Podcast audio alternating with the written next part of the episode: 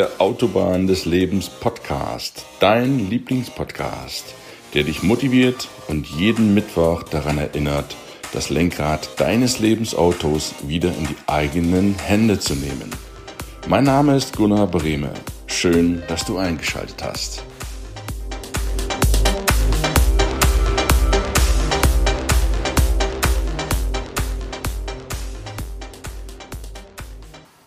Guten Morgen, es ist wieder Mittwoch, Zeit für die Autobahn des Lebens, Zeit für einen neuen Podcast. Heute mit einem wunderschönen Interview mit einer wunderschönen jungen Dame. Ihr Name ist Lilly Kutter. Sie ist gerade einmal 17 Jahre jung, kommt aus Schwerin in Mecklenburg-Vorpommern und wird sich heute mit mir darüber unterhalten, ja, zum einen, was wir letzte Woche im Podcast schon angeschnitten haben, straßenschlau, schulklug. Woran liegt es denn eigentlich, dass junge Menschen irgendwann in der Schule keinen Bock mehr auf Lernen haben?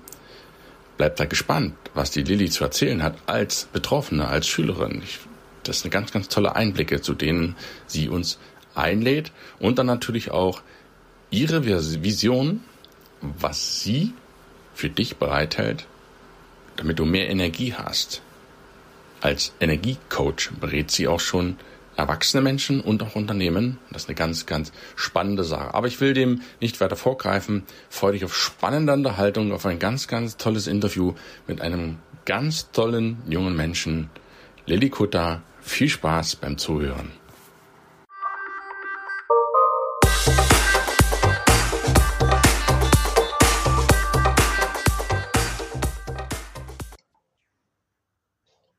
Herzlich willkommen zur Autobahn des Lebens. Heute ist wieder Mittwoch und ich muss dir, liebe Zuschauer und Zuhörer, sagen, heute gibt es eine Premiere. Und zwar nicht nur auf die Ohren, sondern auch auf die Augen. Ich habe eine blutjunge Dame am anderen Ende der Leitung, die nicht nur schön ist, sondern auch intelligent dazu. Die ist noch jung und hat schon so viel erlebt und gemacht. Das ist eigentlich hammermäßig und ich begrüße ganz, ganz herzlich heute im Podcast, im Video auf YouTube, Instagram TV, wo du immer zuschaust, meine jüngste Interviewpartnerin, die Lilly Kutter. Herzlich willkommen und schönen guten Tag, liebe Lilly. Herzlich willkommen, ich freue mich da zu sein. Ja. Ja, liebe Lilly, du bist ja nun, wenn man dich so sieht, fragt man, hey, auf der Autobahn des Lebens, was hat denn diese junge Dame da schon zu bieten in den, in den jungen Jahren? Und ich finde das, finde das total spannend. Erzähl doch mal deine Lebensgeschichte. Du bist ja jetzt 17 Jahre alt. Was hast du so gemacht? Wo kommst du her? Weil der Podcast richtet sich ja an junge Menschen, genauso welche wie die, wie dich. Und ich lade alle jungen Menschen einfach herzlich ein, jetzt mal richtig zuzuhören, was die Lilly zu sagen hat. Ja, genau. Also mein Name ist Lilly Kutter und ich bin 17 Jahre. Ich komme aus Schwerin und ich habe praktisch mein, mein Leben mit sechs Jahren angefangen, Leistungssport zu machen. Habe das dann zehn Jahre gemacht, also Turnen und dann nachher Sportakrobatik. Und ja, da war ich auch eigentlich ziemlich erfolgreich. Also wir waren bei mehreren Weltmeisterschaften und Europameisterschaften. Ähm, 2013 wir dann die Bronzemedaille bei der Europameisterschaft in Portugal gewonnen und 2016 fünften Platz bei der Weltmeisterschaft in China. Und wir sind auch damals, als ich noch kleiner war, ziemlich viel gereist und dachte immer, dass ich mehr vom Leben möchte. Und hatte somit dann angefangen, Erfolgsbücher zu lesen. Das erste hat mir mein Papa gegeben, als ich sieben Jahre alt war.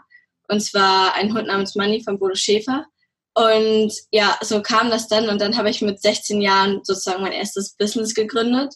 Und habe jetzt ein Online-Business so zum Thema vegane Ernährung, mehr Energie im Leben bekommen, durch eine gesündere Lebensweise. Und ja, jetzt bin ich hier. Und momentan gehe ich auch noch zur Schule, also ich bin noch in der Abi-Phase. Ein Jahr habe ich noch, ja.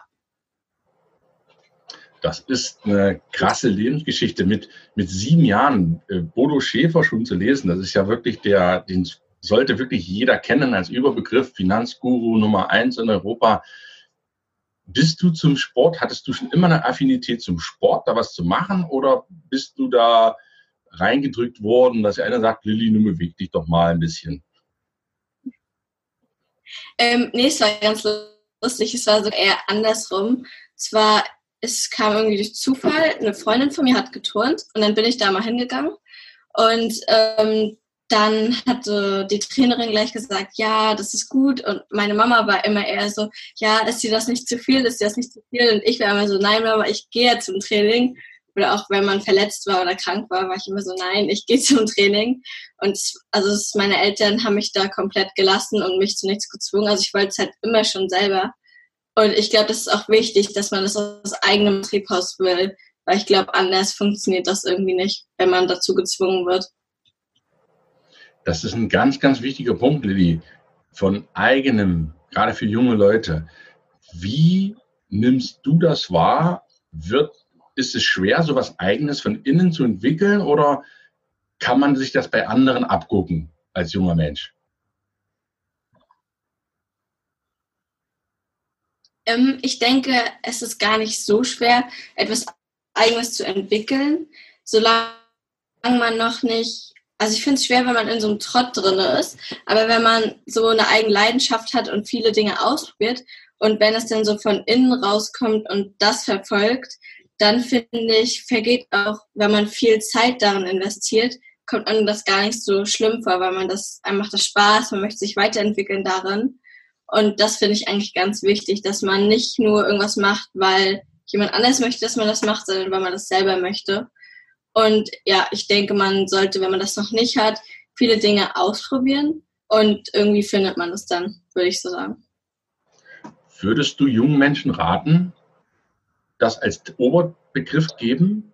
Probier mal was aus, um das zu finden, was dir Spaß macht, auch schon in jungen Jahren? Ähm, ja, würde ich schon sagen, dass man viel ausprobieren sollte, wenn man nicht weiß, was einem Spaß macht, weil ich denke, wenn man immer nur eine Sache macht oder beziehungsweise ähm, nichts hat, was so wirklich die Leidenschaft in einem ist, dass man dann das ja gar nicht richtig finden kann, wenn man nicht viele Sachen ausprobiert. Und ich denke, dass es schon ziemlich wichtig ist, auch mal so zur Seite zu schauen, was gibt es denn noch im Leben und nicht nur das zu machen, wo alle sagen, das muss man machen, weil so ist das der normale Weg man es tun. Ich denke, das ist ganz wichtig. Mhm. Hat dir die, das, das fällt mir so als Frage spontan ein, hat dir die Schule in irgendeiner Weise weitergeholfen, das zu finden, was du gerne machst? Oder konntest du was mitnehmen oder sagst du Schule, oh, oh, das ist so mein Programm rechts und das andere, das ist lieber das? Das würde mich brennend interessieren. Ähm, ja, also eigentlich eher nicht. Ich weiß nicht, ich mochte Schule oder ich mag Schule nicht wirklich. Mochte ich auch noch nie so richtig. Ähm, in der, also von der Grundschule fand ich ging's noch. Und aber nachher auf dem Gymnasium, ich war dann erstmal auf dem Sportgymnasium bis zur 10. Klasse. Und ich, ich habe ziemlich Glück, also ich muss nicht so viel für die Schule tun und kann ziemlich schnell Sachen auswendig lernen, habe auch gute Noten. Aber es war dann nachher so, dass ich da immer in der Klasse saß und ich hatte auch nicht so eine tolle Klasse. Das heißt, alle haben noch irgendwas gemacht und ich war mal fertig. Und die Lehrer waren immer, ja, Lilly, wir dürfen dich nicht gehen lassen, aber mach, was du möchtest. Und dann habe ich immer schon angefangen, ganz viel zu lesen oder so. Und ich bin eigentlich immer nur zur Schule gegangen, weil ich wusste, ich kann nur zum Training, wenn ich zur Schule gehe. Aber eigentlich nicht. Ich würde sagen, so nicht weitergebracht. Irgendwie, ja, also irgendwie meiner Meinung nach ist das Schulsystem ziemlich veraltet. Und ja. Was was ist deiner Meinung nach auch eine Frage, die spontan, das Schöne ist ja im Live-Interview, dass da nichts gestellt ist.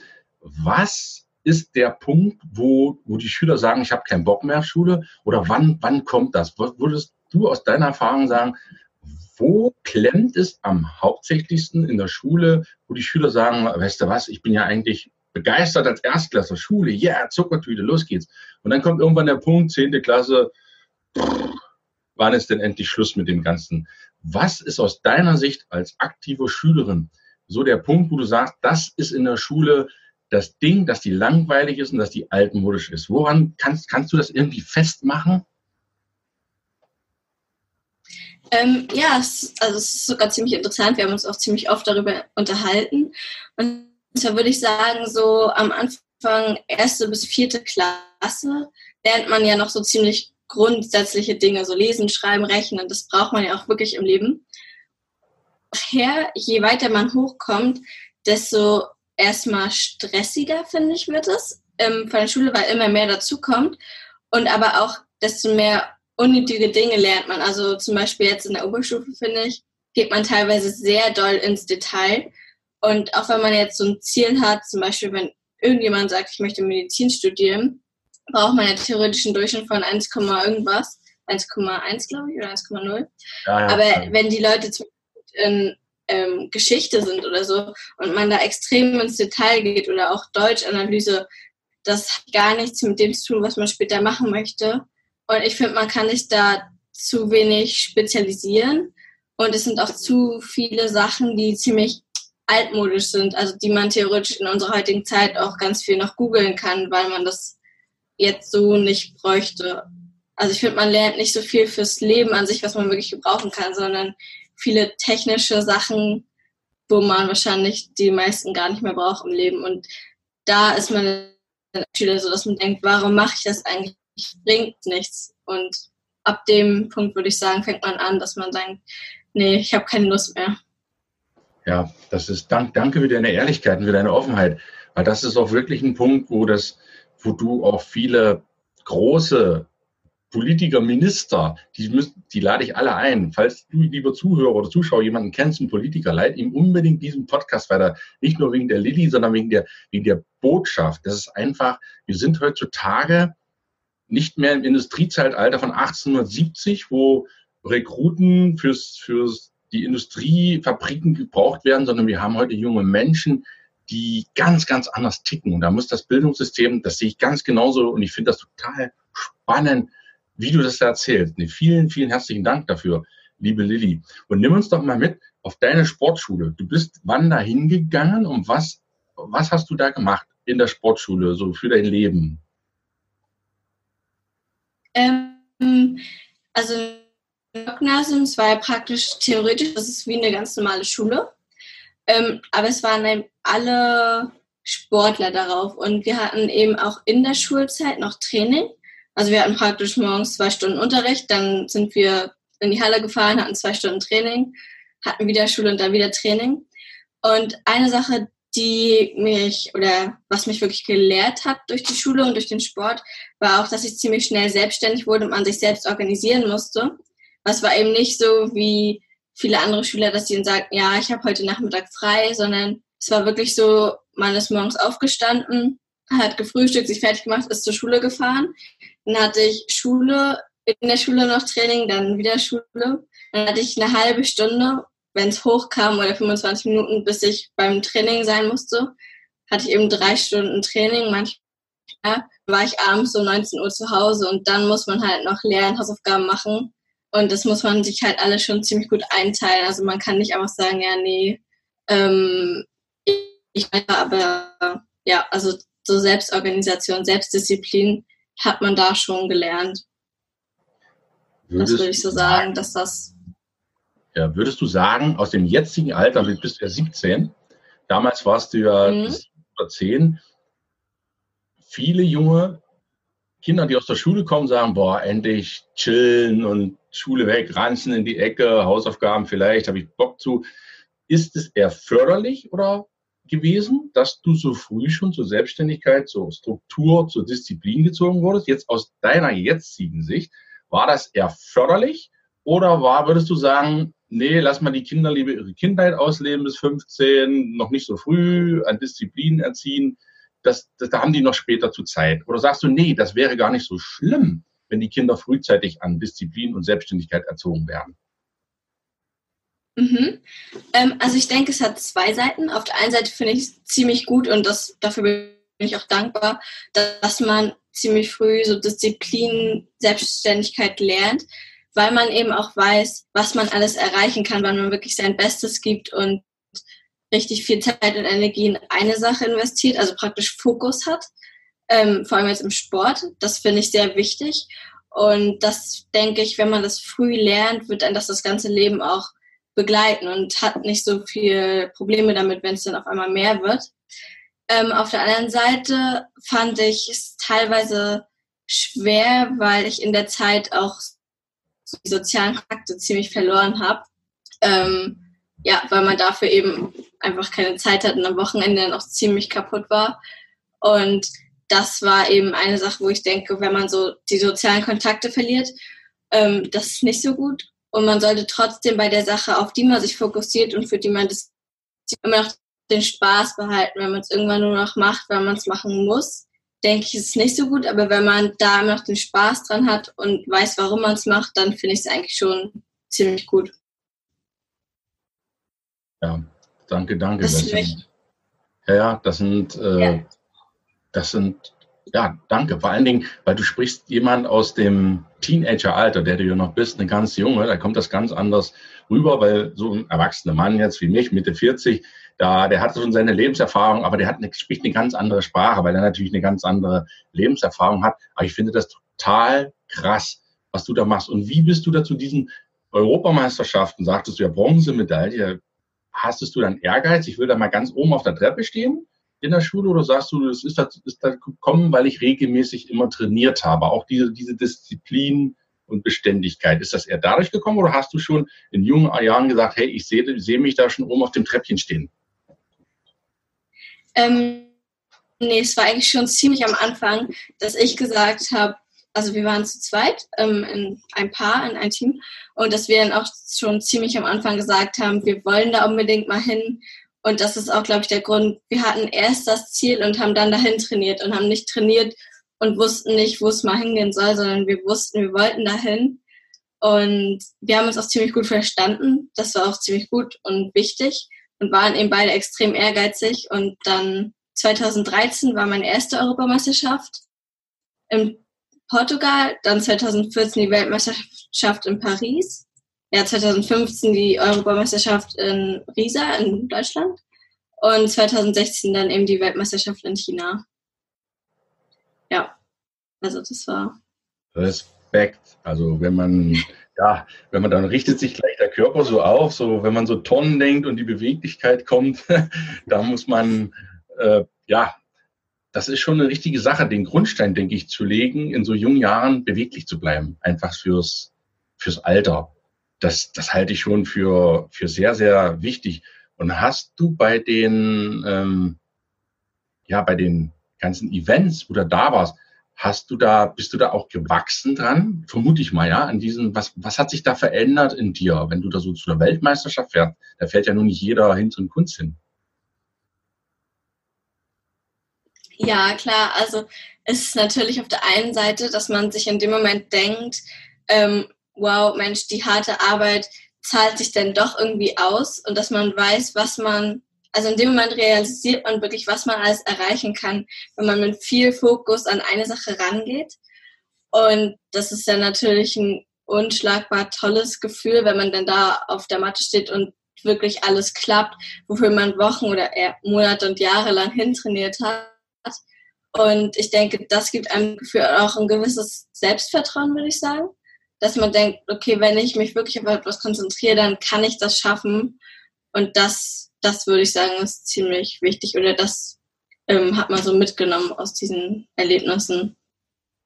Würdest du sagen, es ist wichtig, eine Vision als junger Mensch zu haben, damit es sich lohnt, die tägliche harte Arbeit auch zur Schule zu gehen? Ja, ich würde auf jeden Fall sagen, dass es wichtig ist, eine Vision zu haben, weil ich denke, dass man auch nur dann wirklich glücklich ist, wenn man sich eben stets weiterentwickelt. Und eben um sich weiterzuentwickeln, muss man ja, denke ich mal, erstmal ein Ziel haben und eine Richtung zu haben, weil wenn man, man kann sich natürlich auch in die falsche Richtung entwickeln. Deswegen ist es, glaube ich, wichtig, eine Vision zu haben, ein Ziel und eben, dass man dann auch kann, oh, ich habe jetzt schon so weit geschafft, das habe ich schon geschafft, so dann geht's weiter. Ich glaube, so verliert man auch nicht den Spaß am Leben und ist so in dem, nicht in dem Trott gefangen, wo man nur sagt, okay, ich stehe jetzt auf, gehe zur Arbeit, hoffentlich ist bald Wochenende. Weil das sollte ja nicht das Ziel sein, weil wir leben ja die ganze Zeit und nicht nur für Freitag, Samstag, Sonntag. Und deswegen denke ich, ist es sehr wichtig, dass man eine Vision im Leben hat. Wow, was für ein Mindset. Das mit 17. ich finde das grandios. Du sagst, man lebt nicht nur fürs Wochenende und für den Urlaub und dass man endlich mal wieder frei hat, sondern es gibt noch alles andere im Leben. Das ist für mich eine, sowas von eine Botschaft, liebe Lilly, und ich muss dir Respekt zollen, weil viele, ich bin ganz, ganz ehrlich, viele Erwachsene in meinem Alter, 40, 50, haben nicht im Ansatz so ein Mindset. Da zählt nur, wie hangle ich mich von Wochenende zu Wochenende, auch bei den Erwachsenen, wie kriege ich die Zeit bis zum nächsten Urlaub am meisten hin. Und deswegen finde ich das grandios, grandios. Was kann so, um dieses, dieses äh, Exkurs da mal abzuschließen oder dieses Thema, was würdest du den jungen Menschen, weil ich sehe viele nach der Schule, auch meine eigenen Kinder, die teilweise noch zur Schule gehen, wie siehst, da sehe ich viele rumhängen. Ja, die sitzen nicht nur vor der Schule, rauchen ihre Zigarette, äh, kauen Kaugummi, sind da so obercool und, und achten dann nur auf die Klamotten. Und äh, was würdest du, du wissen nichts mit sich anzufangen, wenn sie nach der Schule sind. Was würdest du denen als konkreten, hast du da irgendwas, wo du sagen kannst, hey Leute, guck doch mal in den Spiegel, so als von jungen Menschen aus betrachtet, dass sie sich nicht so gehen lassen sollen, weil ich sehe das mit, ich sehe das wirklich erschreckend, wie viel Gleichgültigkeit in vielen jungen Menschen ist, die einfach sagen, ja, Hauptsache Schule irgendwie raus und dann mal gucken. Was, was würdest du dir mit auf den Weg geben als zum Wachrütteln? Genau. Also ich würde irgendwie sagen, dass man sich erstmal überlegen muss, wie möchte ich denn mein Leben leben? Wie möchte, soll mein Leben mal aussehen? Weil, wie ich schon gesagt habe, ich habe auch schon in ziemlich jungen Jahren gesagt, dass es ja ziemlich doof wäre, wenn man immer nur hofft, dass bald Freitag ist und Montag immer ganz schlimm ist, obwohl ja Montag eigentlich auch teilweise, finde ich, einen Neustart symbolisiert, dass man in die Woche startet, Sachen erreichen kann. Und das finde ich wichtig, wenn sie sich, wenn man sich einfach überlegt, was, wie möchte ich mein Leben leben, was möchte ich tun und ebenso auch seine Leidenschaft findet und darauf hinarbeitet, dass man schon in der Schule darin besser wird oder eine Sache hat und ein Ziel und dann eben nach der Schule sagt, okay, jetzt mache ich noch das, weil ja, der Tag hat ja auch, also der Tag besteht ja nicht nur aus Schule und man sollte irgendwie mehr draus machen, nicht, weil sonst, ja, verschwendet man mehr die Zeit, finde ich irgendwie. Klasse, einfach nur klasse. Meine Frage, du bist 17, wie kommt man zu so einem Mindset? Also Neudeutsch, Geisteseinstellung. Wenn wir ja jugendlich sprechen, ist das eher Mindset oder Geisteshaltung? Wahrscheinlich eher Mindset. Wie kommt man zu so einer Geisteshaltung, die ich grandios finde? Ist das angeboren? Ist das antrainiert? Ist es dein Umfeld? Was hat dich zu der Persönlichkeit, zu der jungen Frau gemacht, mit dieser Wahnsinns-Erfolgseinstellung, die du heute bist? Was waren so für dich die wesentlichen Punkte, dass du da heute bist?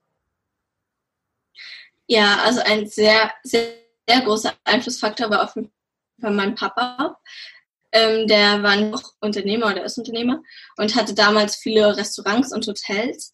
Und dann hatte er mir, wie gesagt, als ich sieben Jahre, sieben Jahre alt war, das erste Buch gegeben, Ein Hund namens Money von Bodo Schäfer.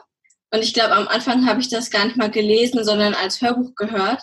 Und das, ich habe das auf jeden Fall auch mehrmals gelesen. Und das fand ich sehr, sehr interessant, weil da ging es eben um den richtigen Umgang mit Geld. Und dann gab es noch ein zweites Kinderbuch von ihm, Kira und der Kern des Donuts. Und da ging es eben um, um den Charakter. Also die Bücher kann ich nur empfehlen, die sind sehr gut geschrieben. Und dann war es eben immer so, wenn ich eine Frage hatte bei Papa, also ja, in seinem Arbeitszimmer hat auch ganz, ganz viele Bücher, hat er mir immer ein Buch gegeben, ein Fachbuch. Und so habe ich eben auch schon in ziemlich jungen Jahren ziemlich viele Fachbücher gelesen und kam dann so auf diese ganzen Erfolgsleute, zum Beispiel Dirk Kräuter, Bodo Schäfer, aber auch andere. Und das ist ein sehr großer Einfluss gewesen. Und dann zusätzlich auch eben der Leistungssport, würde ich sagen, mit dem Disziplin, dass man sich fokussiert auf Sachen. Und ja, meine Trainerin hat eben damals immer so gesagt, vorm Wettkampf oder als wir ihn trainiert haben, nee, bevor wir auf die Matte gegangen sind, ja, alles oder nichts, also nichts auf keine halbe Sachen machen. Und ich denke, das ist ziemlich wichtig, dass man wirklich so all in geht und ähm, ja, alles gibt. Und würde sagen, so kam ich zu der Einstellung. Also zum einen durch meinen Papa ganz viel und zum anderen eben durch den Leistungssport. Und ich denke, das formt eben, der Umfeld formt halt seinen Charakter und dass es nicht angeboren ist, sondern eher antrainiert. Das ist ein ganz wichtiger Punkt, weil ich kenne viele junge Menschen, die sagen, ja, liebe Lilly, meine Eltern sind aber Hartz IV. Mein Papa trinkt sein Bier, das ist jetzt keine Missachtung von irgendwelchen Leuten, aber mein Papa trinkt sein Bier, er guckt, wie er seinen Tag am liebsten rumbringt. Ich habe ja gar keinen so einen Papa, der Unternehmer ist und der mir ein Buch namens Money, ein, ein Buch von Bodo Schäfer schenkt. Und ich habe ja auch keinen Leistungsturnen, wo ich dann zur Europameisterschaft fahre. Ich, ich frage das jetzt ganz bewusst so. Wie, wie mhm. können, wie kannst du denn als junger Mensch solche Menschen, die ja das so, die jetzt erzählen würden, was sagst du zu denen? Wie können die das denn trotzdem schaffen? Also ich denke, ähm, man sagt ja eben, die fünf Menschen, mit denen man die meiste Zeit verbringt, bestimmen deinen Charakter. Und das kann ja aber auch sein, fünf Menschen, ähm, zum Beispiel jetzt so durch Social Media, Internet, ähm, kann man ja auf der einen Seite ziemlich als Zeitverschwendung nehmen, aber auf der anderen Seite dadurch ja auch eben ganz viele Leute finden und so selbst sich Vorbilder suchen und sich selbst weiterbilden. Und man muss ja nicht auch immer gleich Bücher kaufen, es gibt auch ganz viele YouTube-Kanäle von zum Beispiel Dirk Kräuter, Bodo Schäfer, Christian Bischoff auch. Und ich denke, wenn man dann ein Ziel hat, sich Leute anguckt, die es schon geschafft haben und dann so da reingeht, dass man das trotzdem schaffen kann, dass man sich einfach selbst Initiative ergreifen muss und dann denke ich, durch die Macht des Internets heutzutage ist das alles möglich. Wie kann ich die Selbstinitiative bei mir selber entzünden? Du sagst, das muss ja von innen kommen. Was kann ich da als Ansporn nehmen? Und, und, wie, kann ich das, wie kann ich das erreichen und wie kann ich das antriggern, dass ich da von innen mehr komme? Wie kann ich das lernen oder kann ich da irgendeine Pille schlucken auf Deutsch gesagt, dass es von innen dann endlich losgeht? Ähm, also ich denke, zum einen sollte man sich eben angucken, ähm, zum Beispiel jetzt, wenn man ein Umfeld hat, ähm, jetzt so nicht böse gemeint, aber meine Eltern sind Hartz-IV-Empfänger, dass man denkt, möchte ich später wirklich so leben, ja oder nein? Und wenn wie man leben möchte und dann sich damit beschäftigt. Und ich denke, wenn man dann sich damit beschäftigt, dass man dann auch automatisch so ein bisschen so ein Feuer von innen hat, oh ja, das kann ich erreichen, das kann ich schaffen. Und dass man dann eben ja Leidenschaft entwickelt für irgendwelche Sachen. Also ich denke auch zum Beispiel, dass man, wenn man eine Sache zum ersten Mal macht und sagt, das ist, glaube ich, nicht meine Leidenschaft, dass man das noch gar nicht so beurteilen kann. Weil man muss die Sachen schon auf längere Zeit machen und ausprobieren. Weil ich denke auch, die Leidenschaft beim Touren kam auch nicht gleich vom ersten Tag an, sondern das entwickelt sich über die Zeit und dass man Dinge auch mal eine gewisse Zeit durchziehen muss und dann gucken, was hinten rauskommt und nicht gleich nach einer Woche irgendwie wieder wechseln und aufhören denke ich, das ist auch wichtig und dass sich das dann entwickelt. Super, super. Da sind so viele, auch für erwachsene Leute, die hier zuschauen oder zuhören, bei. Das ist eine total coole Vorgehensweise. Nicht gleich aufgeben, auch wenn dein Umfeld nicht das Beste war. Schau dir an, was, lass dich nicht blenden. Ja, bei, bei Instagram, Social Media sind ja auch viele Leute da, die etwas vorspielen, was sie gar nicht, was sie gar nicht sind. Aber wenn man genau. echte Vorbilder hat, die als Inspiration nimmt und guckt, was kann ich von denen lernen, auch wenn meine Eltern das nicht die Möglichkeit haben, sei trotzdem dankbar, dass es sie gibt, denn ohne sie wärst du ja nicht da auf dieser Welt, dass man trotzdem guckt, wie will ich es denn machen, ohne nach hinten zu schauen, sondern nach vorne zu schauen. Das finde ich total spannend. Vielen herzlichen Dank. Was kennzeichnet dich denn, liebe Lilly? Was sind denn deine drei Charakterstärken. Was macht dich so besonders? Was würdest du selber über dich sagen, wenn du dich loben dürftest mal? Ähm, okay, also ich würde sagen, zum einen meine Einstellung zum Leben in meinen jungen Jahren jetzt, dass ich eben sage, okay, jede Challenge, die kommt, ich gehe das an und dass ich sage, ich kann das schaffen, auch wenn viele Leute sagen, ist vielleicht unrealistisch oder so, sondern dass ich sage, nee, ich mache das so, ähm, nicht wie jeder andere das möchte ähm, dass ich eben mir selbst treu bleibe und sage, nee, ich ziehe das durch und mich nicht von anderen Leuten beeinflussen lasse, die sagen, ja, nee, es klappt doch eh nicht, so eine Stimme sozusagen. Ähm, dann auf der anderen Seite, dass ich sehr, sehr ehrgeizig bin, was ich eigentlich schon immer war und vielleicht auch durch den Leistungssport sich noch entwickelt hat, aber dass ich eben, auch wenn es dann vielleicht mal nicht so läuft, dass ich Dinge durchziehe und wirklich diszipliniert bin. Also ich kann sehr gut Sachen, also mein Tag und Dinge planen und das dann diszipliniert auch durchziehe. Das würde ich so sagen, dass das ziemlich ausschlaggebend ist. Ja. Das, das das wirft ja für mich sofort die nächste Steilvorlage auf. Wie sieht denn so dein Tag aus? Nimm uns doch mal mit, so von einer jungen Dame. Wie sieht du so ein Tagesablauf auf? Was machst du so einen Tag? Das würde mich sehr interessieren. Okay, ähm, also ich mache jetzt mal so von in der Schulwoche, weil das ist ja die meiste Zeit. Ich stehe eigentlich, also ich bin früh aufsteher, ich stehe mal um fünf auf morgens. Ähm, und dann entweder gehe ich gleich, also frühstücke ich ein bisschen was und fahre dann gleich zum Sport. Also ich fahre mit dem Fahrrad 15 Minuten hin. Ähm, dann würde ich von um sechs bis um sieben ungefähr trainieren und dann 7.30 Uhr weiterfahren zur Schule hat. Oder ich ähm, frühstücke zu Hause und gehe dann nachmittags zum Sport und arbeite morgens noch ein bisschen oder lese oder so. Also auf jeden Fall dass ich mich weiterentwickle. Dann von um 8 bis meistens 15.15 Uhr 15 muss ich zur Schule gehen. Leider. ähm, ja. Nee, und danach entweder wenn ich morgens nicht beim Sport war, gehe ich dann nachmittags zum Sport oder einmal die Woche gehe ich auch mit einer Freundin zum Yoga. Ähm, oder ich fahre dann eben nach Hause mit dem Fahrrad und arbeite noch ein bisschen und muss eben auch ja, Hausaufgaben machen, lernen. Wie gesagt, ich bin ja in der Abi-Phase, also muss ich das ja machen. Ähm, und ja, also teilweise manchmal in der Woche treffe ich mich dann auch mal mit Freunden. Aber sonst hauptsächlich abends mache ich dann also meistens gehe ich immer noch abends mit meiner Mama spazieren, irgendwie eine Stunde, weil ich weiß nicht, ich brauche immer Bewegung, anders. Also dadurch schöpfe ich auch so meine Energie. Und ja, abends dann auch auf der lese ich viel schlafen gehe. Und dann, ja, das ist so mein typischer Tagesablauf, würde ich sagen. Wow, wow. Hast du auch noch Zeit für deine, für deine Freunde? Wie bitte? Hast du noch Zeit für deine Freunde in deinem strukturierten Tagesablauf? Du sagtest, ne, du triffst dich manchmal mit Freunden oder hast du da, oder ist das eher typisch, andere sagen, die hat ja gar keine Zeit mehr für mich? Ähm, nee, ich muss auch sagen, dass ich da auch, also ich habe vor einem Jahr mit dem Sport aufgehört, mit dem Leistungssport, weil ich Rückenprobleme hatte, ganz schlimme. Und dann musste ich eben aufhören. Und seitdem habe ich mich ein bisschen bemüht, auch mein Sozialleben wieder auf Vordermann zu bringen, weil ich, wie gesagt, in der Zeit auch ziemlich viele Freunde verloren hatte.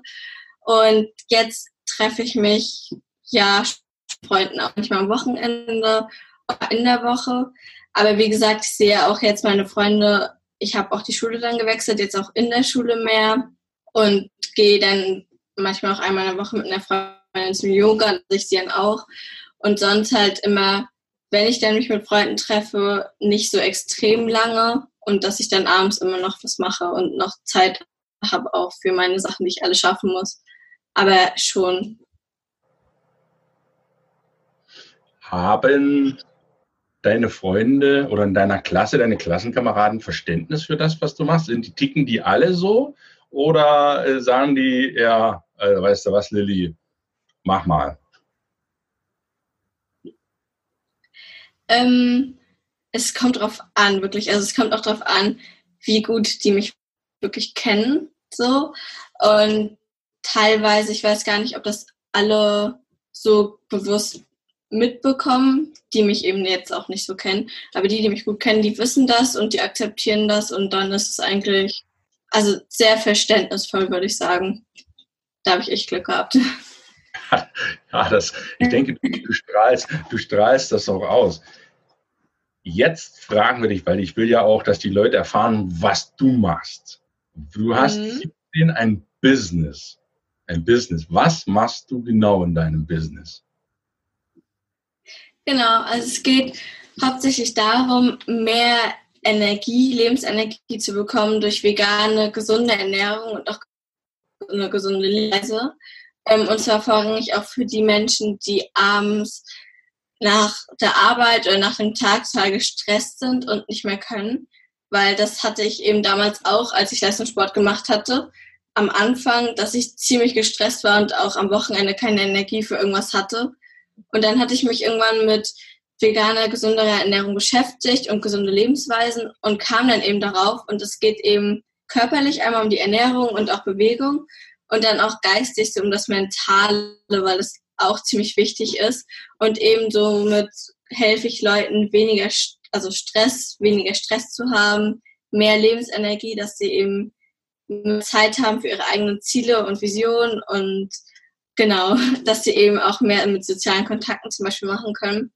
Und das mache ich eben dadurch, dadurch einmal habe ich mein Buch geschrieben, Vegan finde ich Veganer. Und dann habe ich, mache ich noch so Coachings. Dr. Link, genau. Genau. Sage, das, das, das, wird verlinkt. Das ist der Link. ähm, das ist Coaching. Für wen machst du Coaching? Ähm, genau, also für Menschen hauptsächlich, die viel beschäftigt sind, weil die eben wenig Zeit haben und da ist es eben sehr wichtig, dass die durch gesunde Lebensweise, gesunde Ernährung, was ja auch manchmal auf der Strecke bleibt, wenn man eben viel zu tun hat und viel Stress hat und dadurch dann eben mehr Energie wieder bekommen. Genau. Das heißt, wenn du das anderen beibringst, musst du es ja schon selbst gemacht haben, damit du drüber sprechen kannst. Wie bist du zu, zum genau. Vegan gekommen? Was, was, machst du dafür? Wie, wie ernährst du dich? Ähm, wie, also wie ich zu dem Veganen gekommen bin, das war einmal, als ich also ich hatte ja Leistungssport gemacht und hatte irgendwann gemerkt, dass ich immer total kaputt war und ziemlich geschlaucht und abends keine Kraft mehr und auch am Wochenende, wo ich kein Training hatte, keine Kraft mehr. Und dann hatte irgendwann meine Freundin oder meine Partnerin hatte auch eine Essstörung bekommen und da hatte ich mich ziemlich mit dem Thema auseinandergesetzt und kam dann irgendwann auf vegane Ernährung und habe mich dann habe ziemlich lange recherchiert und habe dann auch gesehen, dass es eigentlich also ziemlich gesünder für den Körper ist. Und habe auch gemerkt, dass wenn ich so andere Dinge gegessen habe, die nicht so gesund waren, dass ich mich danach noch viel schlapper gefühlt habe. Und unser Essen gibt uns ja unsere Energie oder sollte uns sie geben. Und bestimmte Lebensmittel haben gefühlt noch mehr Energie aus mir rausgezogen. Und dann habe ich angefangen, erst haben mir das meine Eltern gar nicht so äh, habe ich mich erst vegetarisch ernährt und dann nachher vegan. Und zwar war es dann auch so, dass Papa, der extrem viel Fleisch und sehr ungesund gegessen hat, dann nach einer Zeit gesagt hat, ja Lilly, ich probiere das jetzt auch mal. Und er wollte es nur vier Wochen machen und hatte jetzt aber, macht es jetzt glaube ich auch schon anderthalb Jahre. Und nach den vier Wochen nur hatte er auch gleich einen Arzttermin irgendwie und hatte schon seitdem bessere Blutwerte. Und jetzt hat er ja best, die besten Blutwerte, die er jemals hatte. Er hat halt auch das Typ 2 und hat das jetzt allein durch die bessere Ernährung und Lebensweise, die ich ihm sozusagen dann gezeigt habe, selbst geheilt. Das ist ja Wahnsinn. Diabetes 2 heißt, äh, Bauchspeicheldrüse funktioniert noch, aber ich habe zu hohen Blutzuckerspiegel. Und genau, das ist wie lange hat er das schon? Das, wie lange hat er das schon, Diabetes 2? Länger, auf jeden Fall bestimmt, ich muss bestimmt fünf Jahre. Okay. Oder, also ich kann ich es jetzt, das kann ich ehrlich, gar, gar, ehrlich gesagt gar nicht genau sagen, muss ich ihn mal fragen sonst. Aber auf jeden Fall, ja.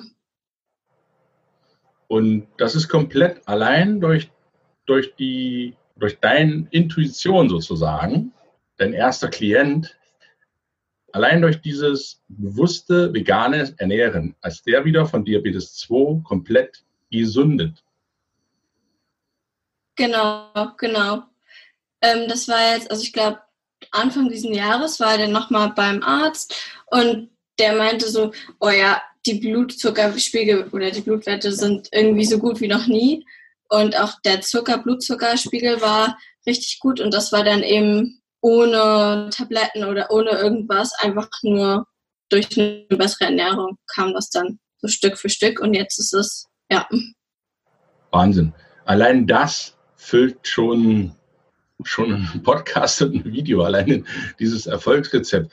Wie, wie gehst du davor? Suchst du dir Klienten, nicht nur dein Dad, das ist aber natürlich das beste Beispiel, Suchst du, gehst du aktiv auf beschäftigte Menschen hin? Sind das jetzt deine Zielgruppe oder sagst du, jeder, der, der das mal ausprobieren würde, der mehr Leistungskraft, mehr Energie haben will, du bist ja auch der Energiecoach, jeden, der das interessiert, das kann jeder, jeder machen, jeder an dich wenden? Oder hast du da eine bestimmte Zielgruppe, die du sagst, nee, ich nehme nur die?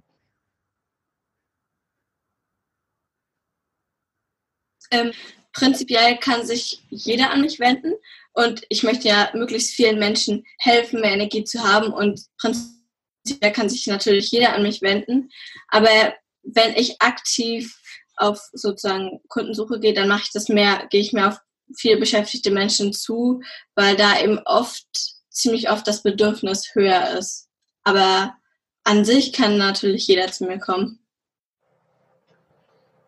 Wofür steht dein Business? Was ist deine Vision? Meine Vision ist, dass ich auf jeden Fall mehr Menschen helfen möchte, dass sie sich wieder mehr wohler fühlen, mehr Lebensenergie haben und eben somit auch ihre eigenen Ziele und Wünsche im Leben erreichen können und mehr Freude haben.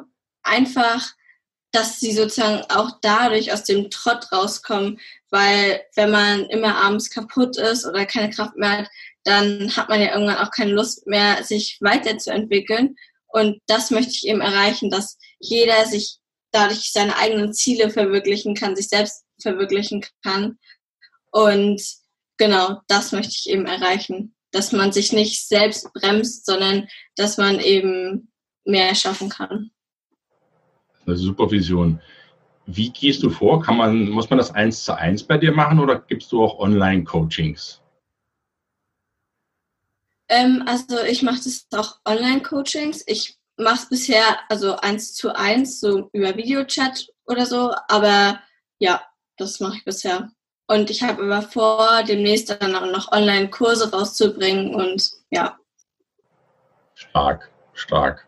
Da sind wir sehr gespannt. Wie können dich denn die jetzt hier interessiert zuschauen, die jungen Menschen und auch die Erwachsenen? Denn ihr wisst ja, 100 Jahre ist ja noch lange hin, auch wenn er vielleicht nicht mehr ganz so viel Die Gesundheit lohnt sich auch noch mit 40, 50 und 60. Wie können die dich erreichen? Wenn jemand sagt, hey, die junge Dame, ich kann es kaum glauben, aber die ist ja ehrlich gesagt weiter als ich selber vielleicht mit 30 oder so.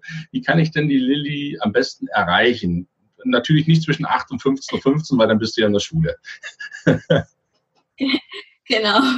Ähm, also einmal auf der Seite lillykutter.com ähm, könnt ihr mein Buch bestellen. Das ist eben kostenlos, nur die Versandkosten werden übernommen. Und genau, und dann auf der Seite vitality-spider.com, da könnt ihr in mein kostenloses Webinar erstmal reingehen und da habe ich auch schon, wie du deine Lebensenergie in nur 30 Minuten. Und danach kommt ihr dann auch auf die Seite, wo man auch theoretisch einen Strategie-Call erstmal buchen könnte, kostenlos, wo man erstmal ein Erstgespräch führt und dann mal gucken kann, wie es weitergeht. Wow, das ist schon professionell organisiert. Dann stellt sich für mich eigentlich die letzte Frage, äh, was hast du denn noch so vor im Leben? Wie, du bist 17 und da sind ja rein rechnerisch noch mindestens 83 Jahre für dich da. Mindestens. Also ich wünsche dir die 83 mhm. von Herzen und noch viel mehr. Was machst du denn in den nächsten 83 Jahren? Wie sollen die denn noch sehen? Ähm, erstmal möchte ich jetzt nach der Schule ein Jahr ins Ausland gehen. Ähm, und zwar dachte ich mir so, wenn ich ein Jahr ins Ausland gehe, möchte ich nicht immer an dem gleichen Ort bleiben, sondern es gibt auch so ein Around the World Ticket, wo man dann einmal um die Welt fliegen kann und dann in den einzelnen Ländern möchte ich so Work and Travel machen oder beziehungsweise Travel und Work Online Business auch unter anderem. Ähm, dann eben ja, also ich weiß noch nicht. Ich weiß auch noch nicht, ob ich mein ganzes Leben lang überhaupt nur an einem Ort leben möchte. Ich glaube eher nicht, sondern auch viel von der Welt sehen möchte, eben noch weiteren vielen, vielen Menschen helfen möchte. Und ja, später möchte ich gerne auf jeden Fall auch mal meine eigenen Seminare halten oder vor anderen Leuten sprechen, um eben noch mehr Menschen zu inspirieren und weiterzuhelfen und die Message rauszubringen. Wahnsinn das sind, das sind Aussichten. Da freuen wir uns für die 83 Jahre. Lilly, gut, vielleicht schaffe ich nicht mehr ganz so viele, aber ich bin, bin mega dankbar, liebe Lilly, dich hier im Interview auf der Autobahn des Lebens hab, gehabt haben zu dürfen und wir bleiben ja auch weiter in Kontakt. Ich durfte dich auch treffen auf der Marketingoffensive in Berlin bei dir Kräuter Genau. Das war schon inspirierend, dich das zu sehen. Ich werde alles, liebe Zuschauer, alles verlinken in den Show Notes. Ihr findet die ganzen, das sind ja meistens englischsprachige Begriffe, High Vitality Rider und Energy Coach. Aber wir müssen uns ja ein bisschen modernisieren. Auch das gehört zur jungen Zeit dazu. Und liebe Leute, die jungen Menschen, die sind nicht nur äh, schlimmer und früher war es alles besser, sondern ich kann aus eigener Erfahrung sagen, die jungen Menschen zeigen uns manchmal auch wieder Dinge, die die Älteren, die wir alten, ja, Kaliber Mittelalter schon wieder verlernt haben, uns gar nicht mehr zu trauen. Und deswegen finde ich das wunderbar und danke dir von ganzem Herzen, liebe Lilly, für deine Zeit hier im Interview. Wie gesagt, wird alles verlinkt, damit die Leute hier die Seiten da einrennen, damit ein Server abstürzt am besten und keine E-Mails mehr empfangen kann, dass du vielen Menschen hilfst, mit deiner genau. Vision es mal auszuprobieren. Man muss nicht heutzutage alles umstellen, aber einfach mal gucken, wer will ich in 15 Jahren, wie du sagst, wer will ich da sein? Gefällt mir das so. Auch wenn mein Umfeld momentan ganz anders ist. Wenn die alle rauchen und alle Übergewicht haben und nur zu McDonalds gehen. Trotzdem kann ich ja für mich sagen, so möchte ich nicht weiterleben. Ich möchte es jetzt anders machen. Und dann kannst du ihnen helfen. Da wünsche ich dir ganz, ganz viele Kunden. Bei mir hat immer der letzte, äh, der, der letzte Gast, der, der Gast hat immer das letzte Wort bei mir im Podcast. Und das gebe ich auch dir sehr gerne noch. Was würdest du den Zuhörern der Autobahn des Lebens und sonst allen Menschen da draußen noch mit auf den Weg geben? Genau, also ich würde einfach mit auf den Weg geben, dass man immer man selbst sein soll, immer das Feuer in sich entzünden soll oder behalten soll und eben immer ein Ziel vor Augen haben soll und nicht sagen, ich lebe jetzt nur, dass wieder Freitag und Wochenende ist, sondern dass man wirklich sein ganzes Leben genießt und ausschöpft und genau, dass man einfach voller Energie sprüht. Das würde würde ich einfach mitgeben. Sehr gefreut, da zu sein. Prima. Mit diesen energiereichen Grüßen verabschieden wir uns gemeinsam von den Zuschauern und von den Zuhörern. Ich wünsche dir einen super genialen Tag, liebe Lilly. Freue mich, von dir zu hören, dich zu sehen wieder. Und wir bleiben in Kontakt. Und für heute alles, alles Gute, alles Liebe für dich und weiterhin ganz, ganz viel Erfolg und super gute Noten in der Schule natürlich auch noch. Dankeschön. Hat mich sehr gefreut, da zu sein. Bis zum nächsten Mal, Lady. Mach's gut. Tschüss. Tschüss.